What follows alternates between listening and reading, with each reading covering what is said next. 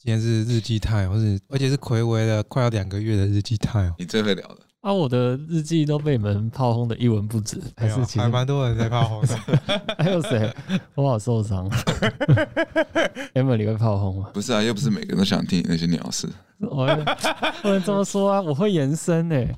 照理来说，一般人都不会想听这种鸟事，是我们两个功力太差，没有把你好好的引导出来，变成一个好动听的话题。都我们的错了，好不好？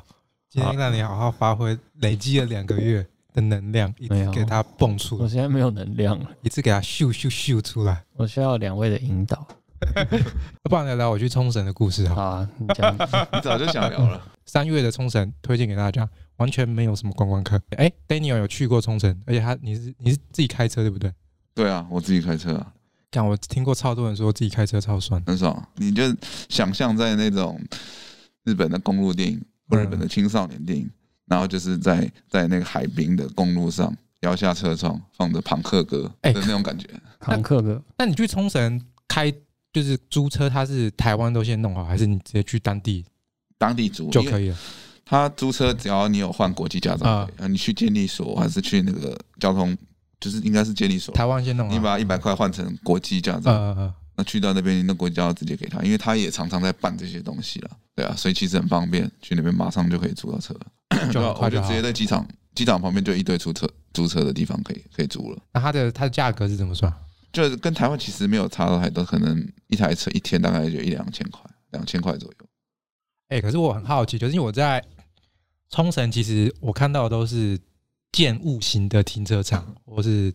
一块地的那一种，就是要进去的停车场，它好像没有路边临停的停车场。呃，冲绳可能跟日呃跟其他都市不一样。嗯，我不我不知道是不是对的，但我听说日本你要买车，好像是要有停车位你才能买车。啊，真的？就你要确定你有租得到停车位，或者你有家里有停车位才能买。哎，好像是这样子，我我不确定。但是在冲绳那个地方，毕竟它偏比较偏乡下，嗯，它有些地方还是像我们去垦丁一样，可以路边可以稍微塞一下的。但我没有看过有车子在路边临停在旁边。也有，其实其实算哦，可能我那时候就人比较少。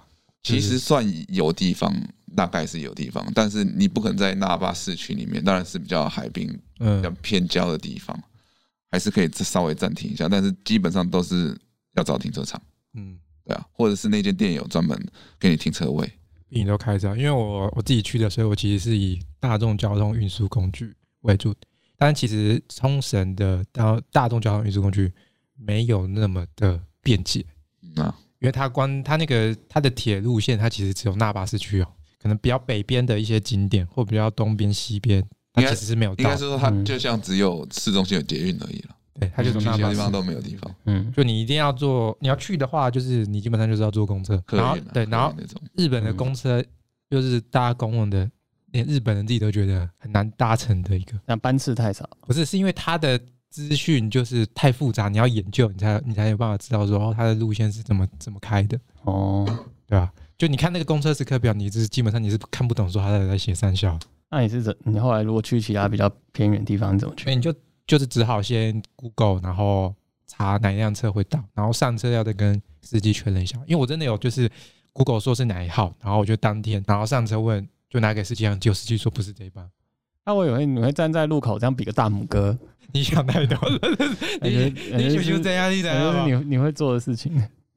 呃，这个大哥，不好意思，我毕竟是住在这个市区，那霸市区，所以那霸市区做这种事，我觉得感觉蛮低能的。那我觉得在日本坐公车比较慌的是，你不知道哪一站要下车。可是他前面那个就是每一站到的那个告示牌其实蛮清楚的，它就有三国语言。就你只要知道，你记得你是哪一站，那可能是因为冲绳它比较观光区。嗯，我那时候去北海道搭公车的时候，我就因为因为下大雪，你根本也看不到路标啊。他没有提示你下一站是哪里，就很难知道，你会一直很怕错过啊。因为他我在美国搭也是这样，所以我都会上车就跟那个司机说我要去这个地方。嗯，然后他会提醒我，他都会叫我一下，这样好可怕，真的蛮蛮有趣的。但是它就是唯一一个，如果你不开车，你只能运用的一个方式去旅行。其实它以前就很方便。你看我去的时候也是八年前哦，八年前那时候台湾的导航其实还没有那么发达，说每一台车都有。对啊。但是那时候去冲绳，每台车基本上都有，而且你不用输入地址，你只要输入电话号码，它就可以导到那个地方，哦，导到你要的地方去。所以我觉得也算是比较方便，而且每台车都有。嗯，那时候对啊，蛮酷的。啊，反正冲绳真的很建议，就是一群臭男人，然后开车去玩。怎么说？就是你知道，它毕竟还是比较偏海岛类的的一个观光胜地，就是你很容易就可以看得到大海。然后除此之外是，也有可能是跟我去的人比较，因为我不知道人多的时候的冲绳是长怎么样子，但是人少的冲绳是真的是蛮惬意、蛮悠闲的。嗯，然后像我去很多应该都是热门的景点，可是我去的时候都没什么人，像是美国村啊，我去的时候人也是超少，嗯，还是逛的超爽。然后去那什么呃中午石洞啊，那波上空，哦，我是没有去那个啦，Daniel 一直叫我去那个什么蓝洞，是不是？哦，青之洞，哦对，青之洞，青之洞，因为那个也是一个蛮热门的景点。专门浮潜，没有，因为那个青之洞是只有西班牙跟日本冲绳有，世界唯二，在那个洞穴里，那个海面会发出蓝光的一个哦，真的，一个洞窟，比较有名的是大家都会在那边办潜水，这两个地方都有潜水，嗯，在里面看鱼，然后可以看到那个那个波光是蓝色的青光这样。然后没有听过一个传说故事吗？叫青之洞的波妞。包牛包牛包牛包牛包牛包，那你吃冲绳的食物你觉得怎么样？包牛包牛包牛包牛包牛包，哦，也是的。跟你讲啊，就是无所畏惧，想到什么就吃什么。但我还是有踩雷。但我觉得其实冲绳的食物跟台湾南部的台湾其实蛮像，对，有点像偏甜，哎，偏甜。就是你知道，但是就是你知道，你每吃一餐，你就会感动流眼泪，说，怎么这么好吃？就第一天是晚，我是晚上去的，然后那时候八点，我就随便找一块关门的面店。你撇除那个旅游心情，你是真的觉得好吃？干，我第一餐吃的那个，我去一家拉面店，我只是随便随便找，就是我饭店住宿附近，然后评价也没有很高，评价也大概四颗星而已。就是对一个观光胜地，我觉得其实四颗星不算很高，因为它至少高有什么四点二、四四点五、四点六嘛，它只有四颗星。我就进去，然后他们也是很多都都没拉面都没，他们只剩一个干面的东西，然后就来我吃，看。怎么这么好吃？你形容一下是怎样好吃？首先，它的面条非常的有嚼劲，它就是你去吃刀削面的那种，可它刀削面它它它是它是做成宽面的那种面条，重点是它的寿司跟它的肉酱，还有加一点麻酱在里面，哇，就整个混在一起，而且还要给你一个温泉蛋，你就觉得啊啊，对，它还有叉烧，它的叉烧也超好吃，反正是你台湾没吃过的味道，对我台湾没吃过的味道。我在我那时候去那霸的时候也是在。我们住的地方饭店，我还记得那叫什么格兰登还是什么，那边叫叫风神还是丰隆拉面，它也就是不怎么样，好像也不有名，但是它拉面爆干好吃，真的真的，它很多小店都这样，而且我这次大概好，我大概可能 maybe 我吃了，假设我吃了十二餐。那十二餐其实大概可能有六餐我都是找，真的完全就是巷子里面那种无名小店，就想说进去吃，然后吃了我都干怎么那么好吃？哎、欸，很多都比我可能其他六间有些是找那种网络上很有名，大家就是什么攻略推说，哎，你去国际通、国际街一定要吃这个，或者你是去什么波上宫附近你要吃这个，嗯，我觉得都屌到他们。像我去国际街吃了两间，一间是牛排店，他说一定要吃，另外一间是你有没有去吃那个龙虾烧肉店？国际通上不就是有那个二楼，然后推荐你那个牛排龙虾，然后还会有那个人超多的。我本来要去吃那一间，我知道你说什么。那间其实蛮好吃，然后它的饮料或调酒，它是用那个冲绳的石狮子，然后一个雕像装的，然后牙齿这样，你可以在它是在里面装满饮料，然后拿吸管喝，然后你喝完之后那个杯子是可以带回家的。真的假的？我那那家我就知道，但是我之后就找了另外一家，它也是蛮有名的牛排。嗯，我觉得吃了之后我就说，干，为什么我觉得还好？会有这种情况发生？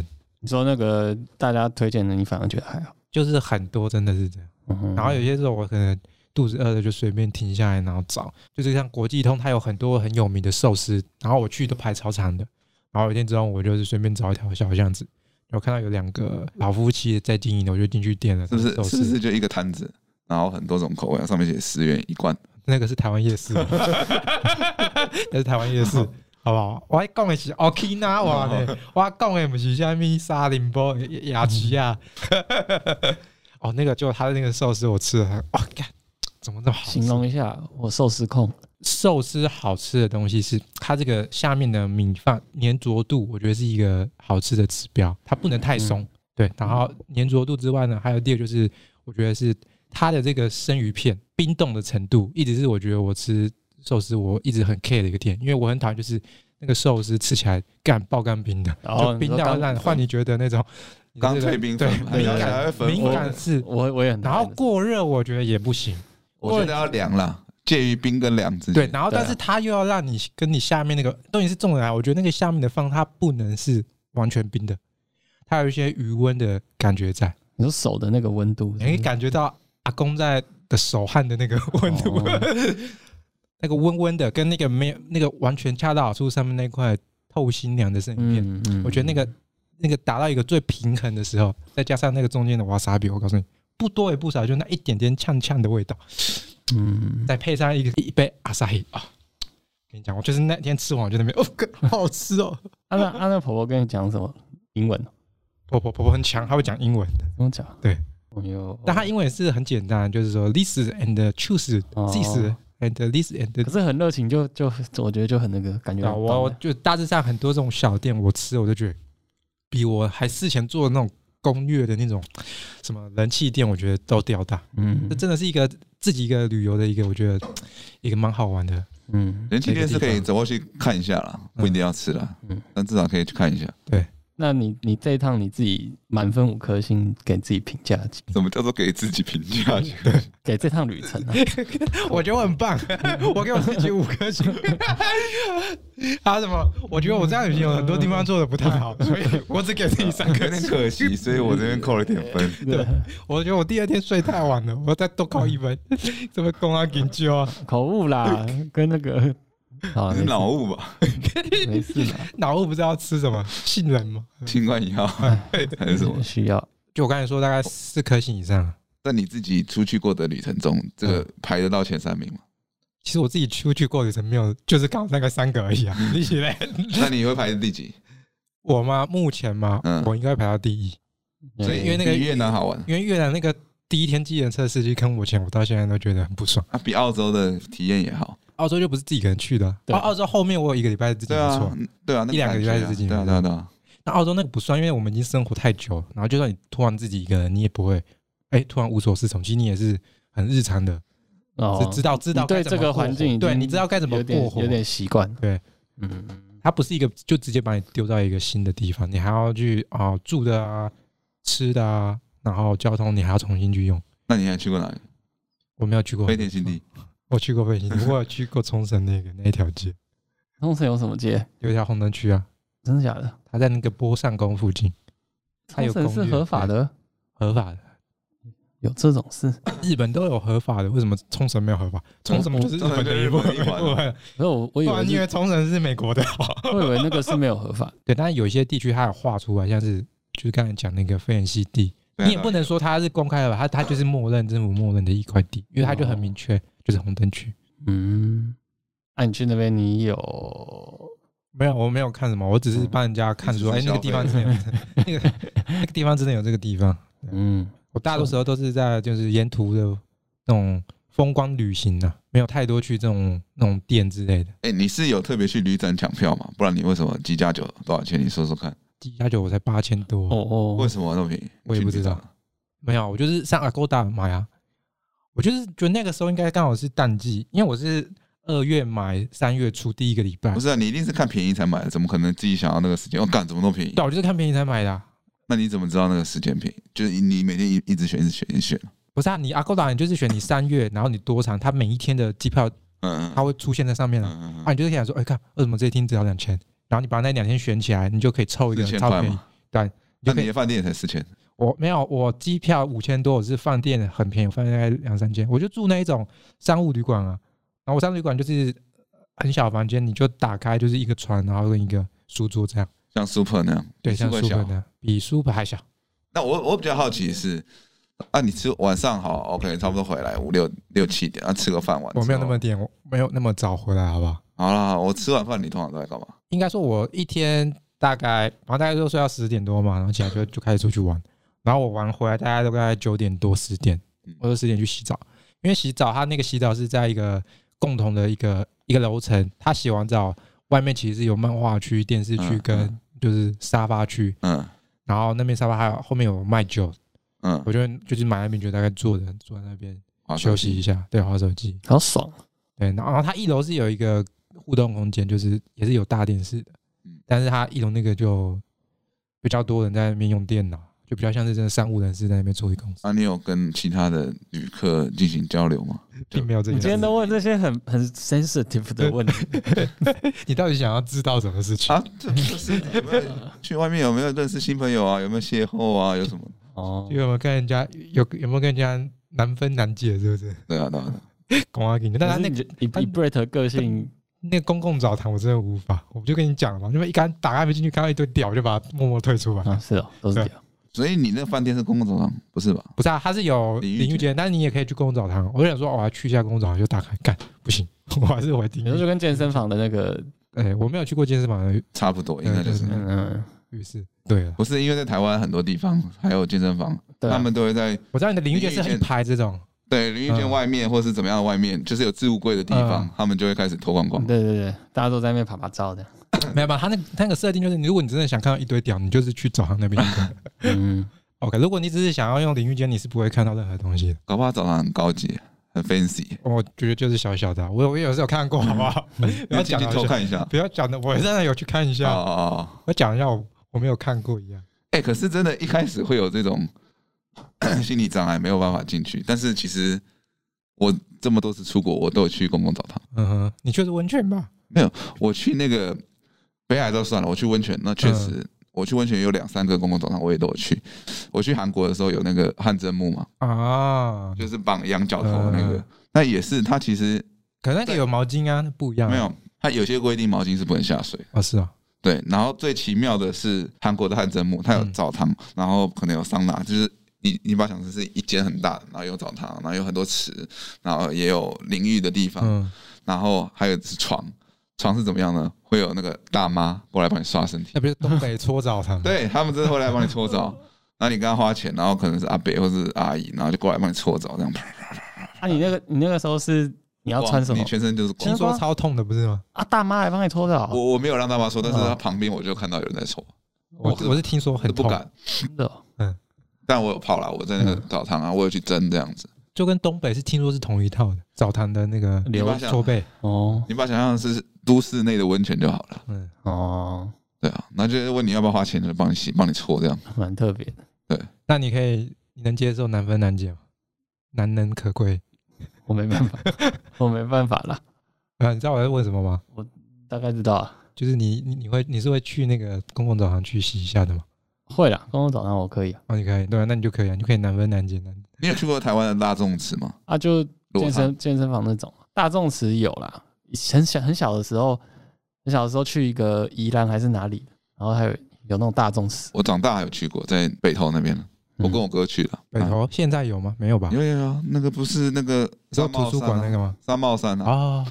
美北投也有也有很多温泉，也有大众池，三茂山也有，它是分两边，但是都属于北投体系的了。我还是有去泡过，有泡过大众。那我那我可以跟你们讲一个小秘密哦。你说小秘密？我小时候有进去过女汤的。哦，小时候不意外啊。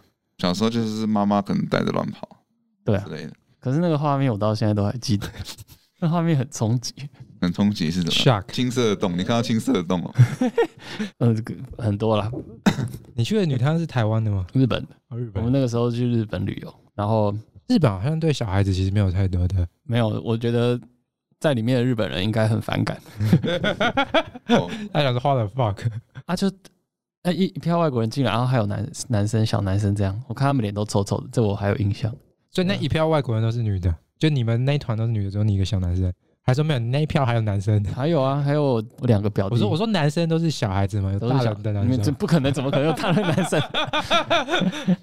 没有，我们那个时候都捣蛋三傻。对啊，都是我，我是我是我是年纪，我算另外两个的堂哥，呃，不表哥啦。然后他们两个表弟，那我们全部的大家妈妈都是那种，哎，不要啦，那个他们太小了，去不放心，不放心。然后一起来，一起来，然后带进去。几岁啊？我真的很小，很小。你要说几岁？我们等下才能判定你是不是？我那时候小，是不是 NG 的行为？对，是不是 NG 的行为？二还是三吧？小二还是小三？那时候有看过 A 片了吗？那就八九岁了。彩虹频道好像看过了。哦，看过 A 片那就不行了，那个 NG。你看这个 NG 行为。如果你是一个真的完全没有任何性经验或性教育，然后也没有看过，也没有看过，就是任何就是这种，就是完全处于一个懵懂未知的状况，那我会稍微原谅你。我会觉得这还可能不算 NG。但是你已经偷看，你已经偷尝镜，我就知道那是什么回事了。那我觉得就他也没办法，他妈拉。对啊，我，总不能这样子拍桌说不行。你可以拒绝啊，你说男生跟女生不一样。对啊，但是那个画面真的是在我我童年造成了很大的冲击。难怪你后来每次去日本都在找有没有男女混浴。我有这样吗？OK，那今天这个小秘密公开，你有什么话想要对当时那些日本的小姐姐们？我们拿赛。而且因为是大家那个妈妈，还有一些女生啊，表姐啊、表妹什么的，然后，然后就大家就在那个某某个浴堂里面，我就看到几个日本人都在那边皱着眉头，然后拿那个 拿那个浴巾这样子包着，这样走掉，摔在你的小瑞中拍拍照。对啊，不错啦啊！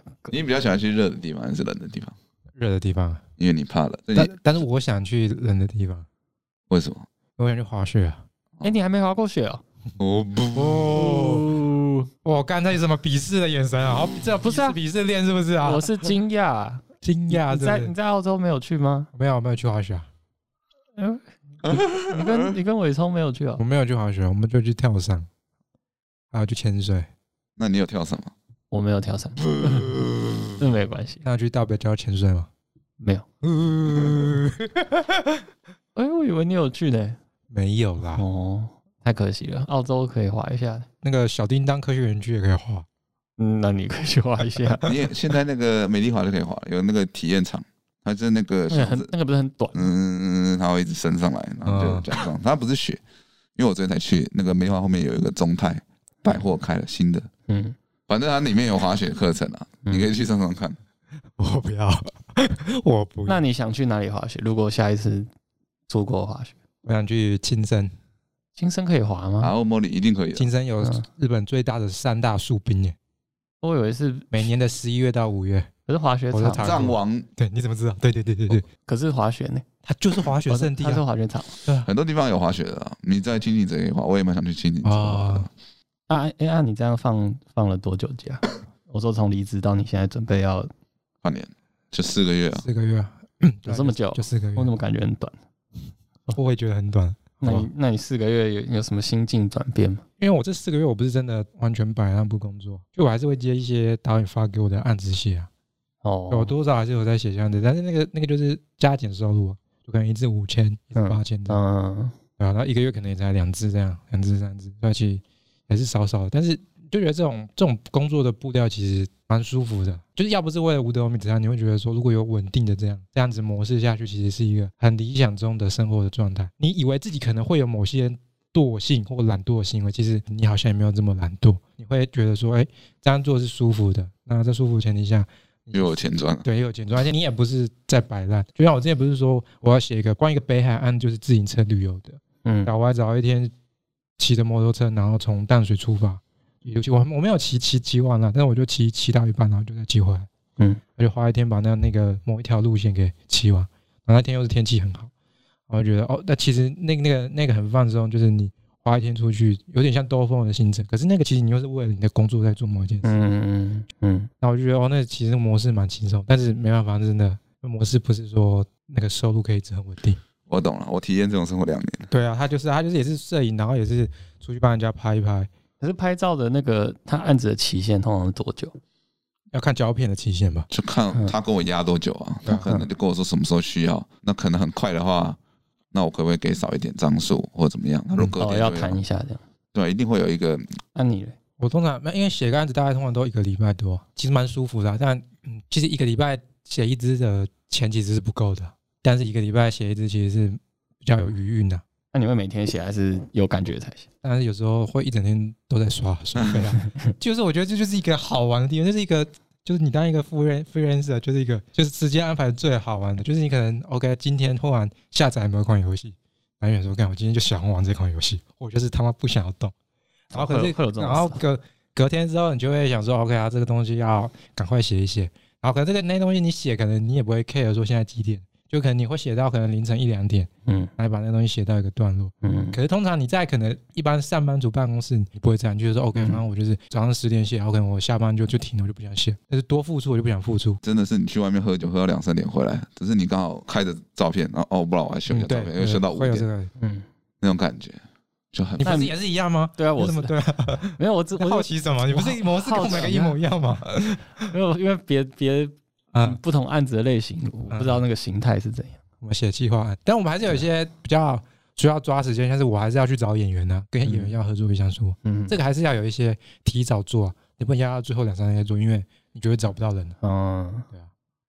那你们比较崇尚哪一种？比如说你这个时间就是想做这个，然后你你就是你照你自己感觉这样子做事。啊，另外一种是比较比较自律自律的类型，他可能每天就像你刚刚讲的，某一段时间就就来做一下。我觉得是同一种模式诶。如果你是一个 freelancer 的话，为什么这两种会不一样？不同啊，有些比如说你像你一个礼拜啊，有些人可能前三天他他就是 没有感觉，完全现在不想动。啊，有些人是不行，他七天他可能。他每天就是会排个三个小时，就算他今天产不出东西，他也会这三个小时拿来做这件事。嗯，那可能就是专业的 freelancer 跟不专业的 差别，差别就在这里。我觉得有可能。因为我一直好奇，就是比如说这样这两种类型，真的是没有。当你这案子量大到一个阶段的时候，你就必须要有系统性去处理它。对，他可能没有这么自私，说好每天几点到几点要做这件事情。那只是看你自己个人怎么去归纳出你自己。一个 SOP，你就会排出时程。那也是建立在于你有大量的案子需要做的时候。嗯，那我们他妈一个一个礼拜做一个案子，你需要排什么？对，我觉得这是一个关键点。那你知道为什么我会想到这个吗？你现在案子很多是不是？没有，不是。我想到一个我我最喜欢的作家。哦，不是，你知道他出新书了吗？我知道啊。嗯，有龙应台啊。龙你个头哎，龙应台。不用不用我不用我多说了吧？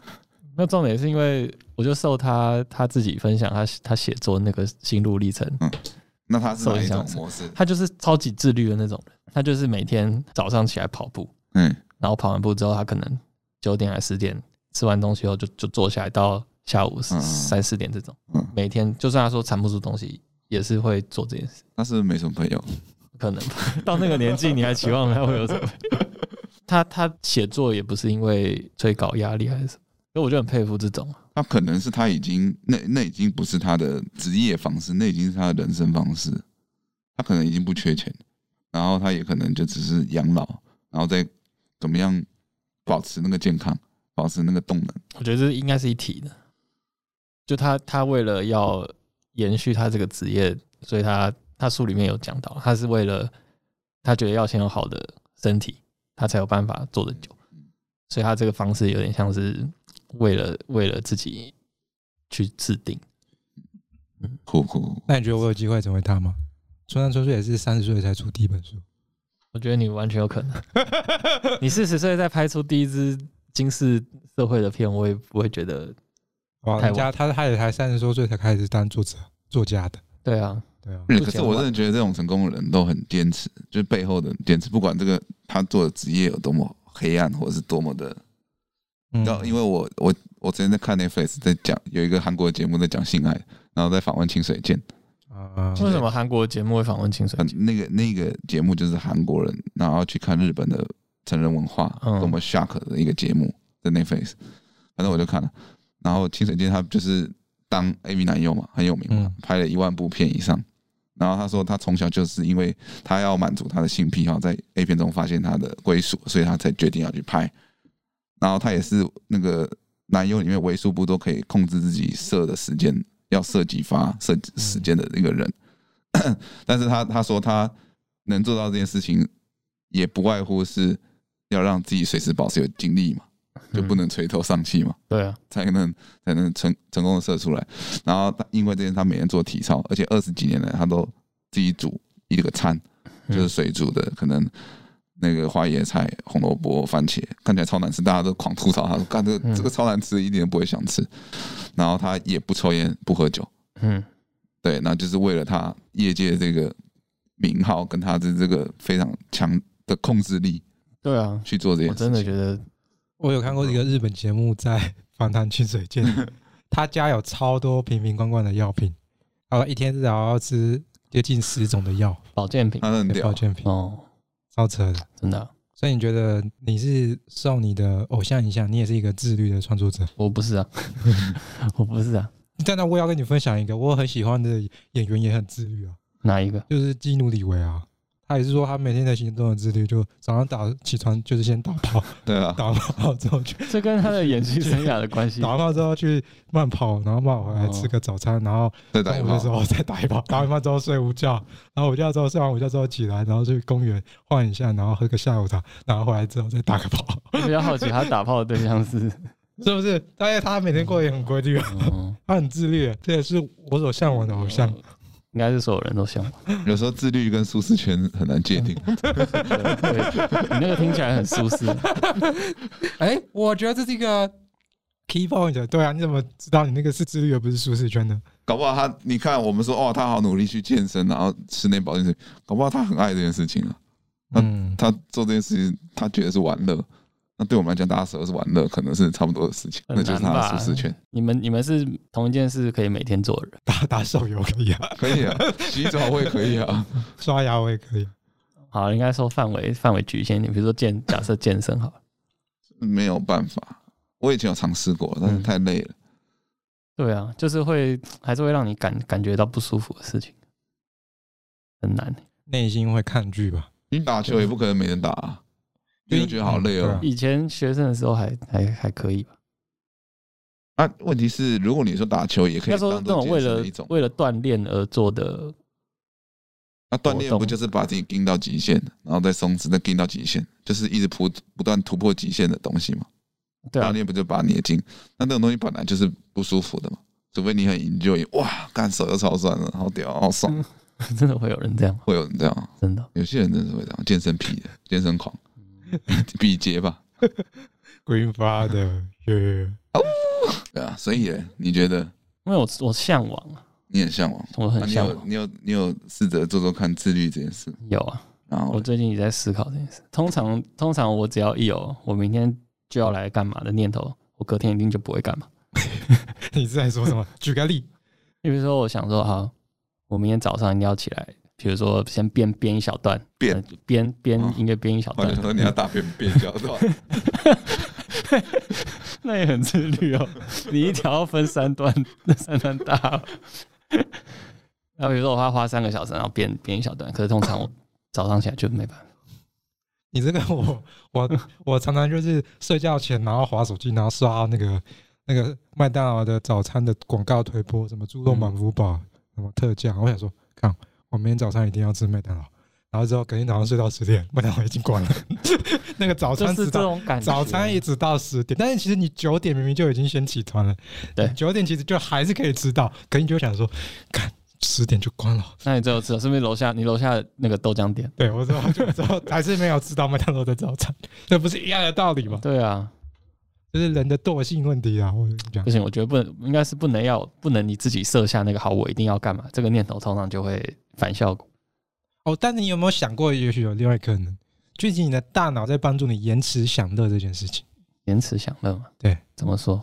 就是因为因为现在很多人都说，现在的呃手机时代，很多年轻人他都他都已经忘记了，就是。抛弃了延迟享乐的这个重要性。嗯，这个我也我我相信。就可能现在大家大家没办法静下心看电影，就是因为对电影是一个你要花。哎，你讲到这个，对我突然想，打你你讲讲，拍谁拍谁打断你，因为因为你讲这个，我我蛮有感。对啊，对，它定义就是电影就是你要看完，你是花需要花一点时间，然后你会哎才得到说哎你看完这部片的的一个快乐或怎么样。然后可现在的人是。他就宁愿看就是短视频，我们的十分钟讲一部电影，他这个就是这就跟什么你知道吗？拒绝延迟享乐，他就是想要及时享乐。这就跟现在年轻人很少啃瓜子的道理是一样。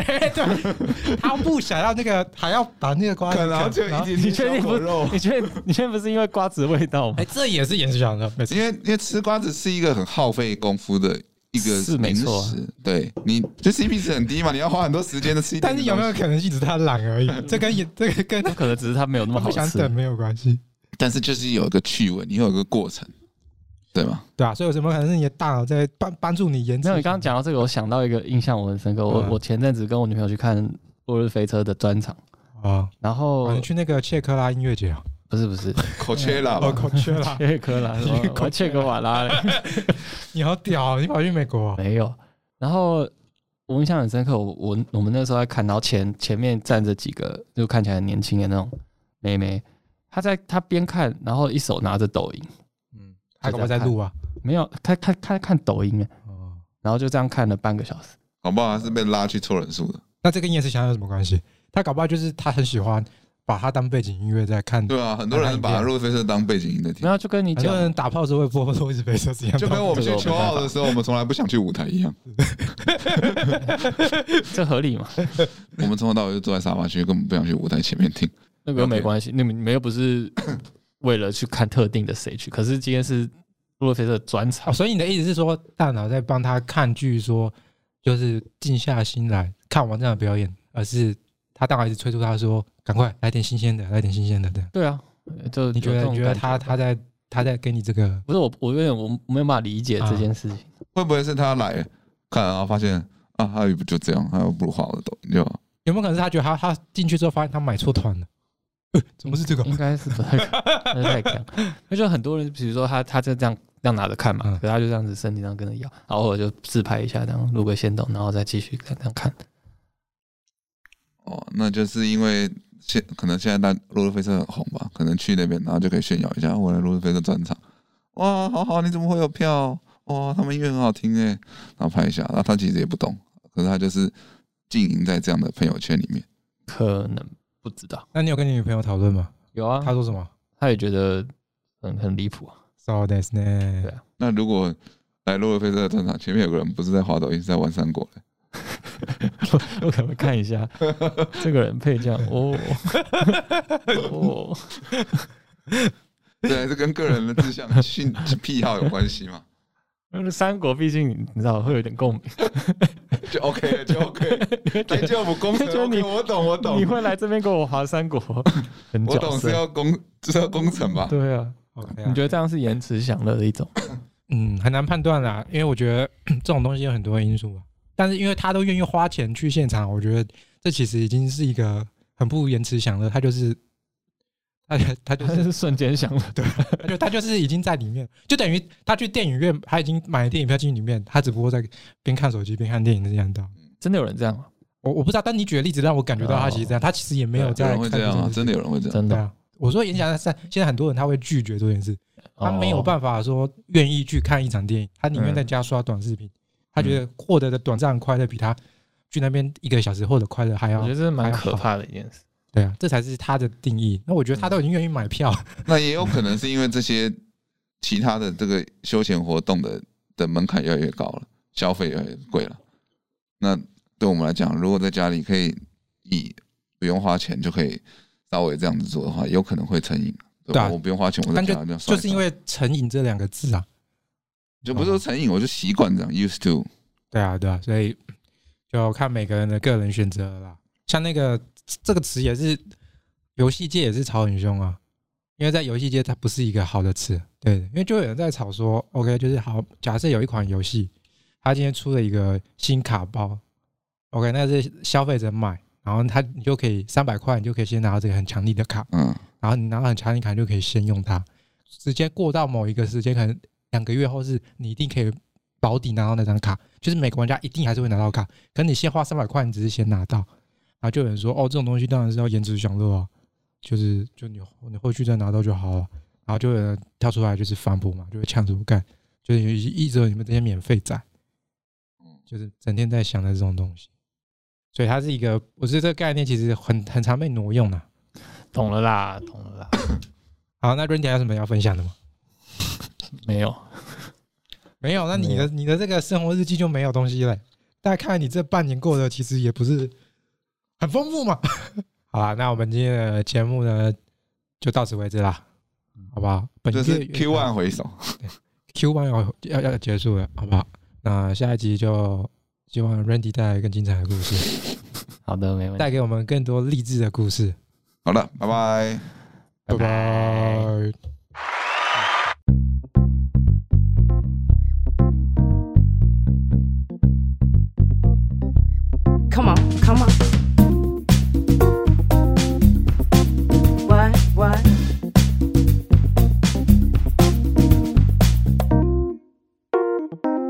I know you like it.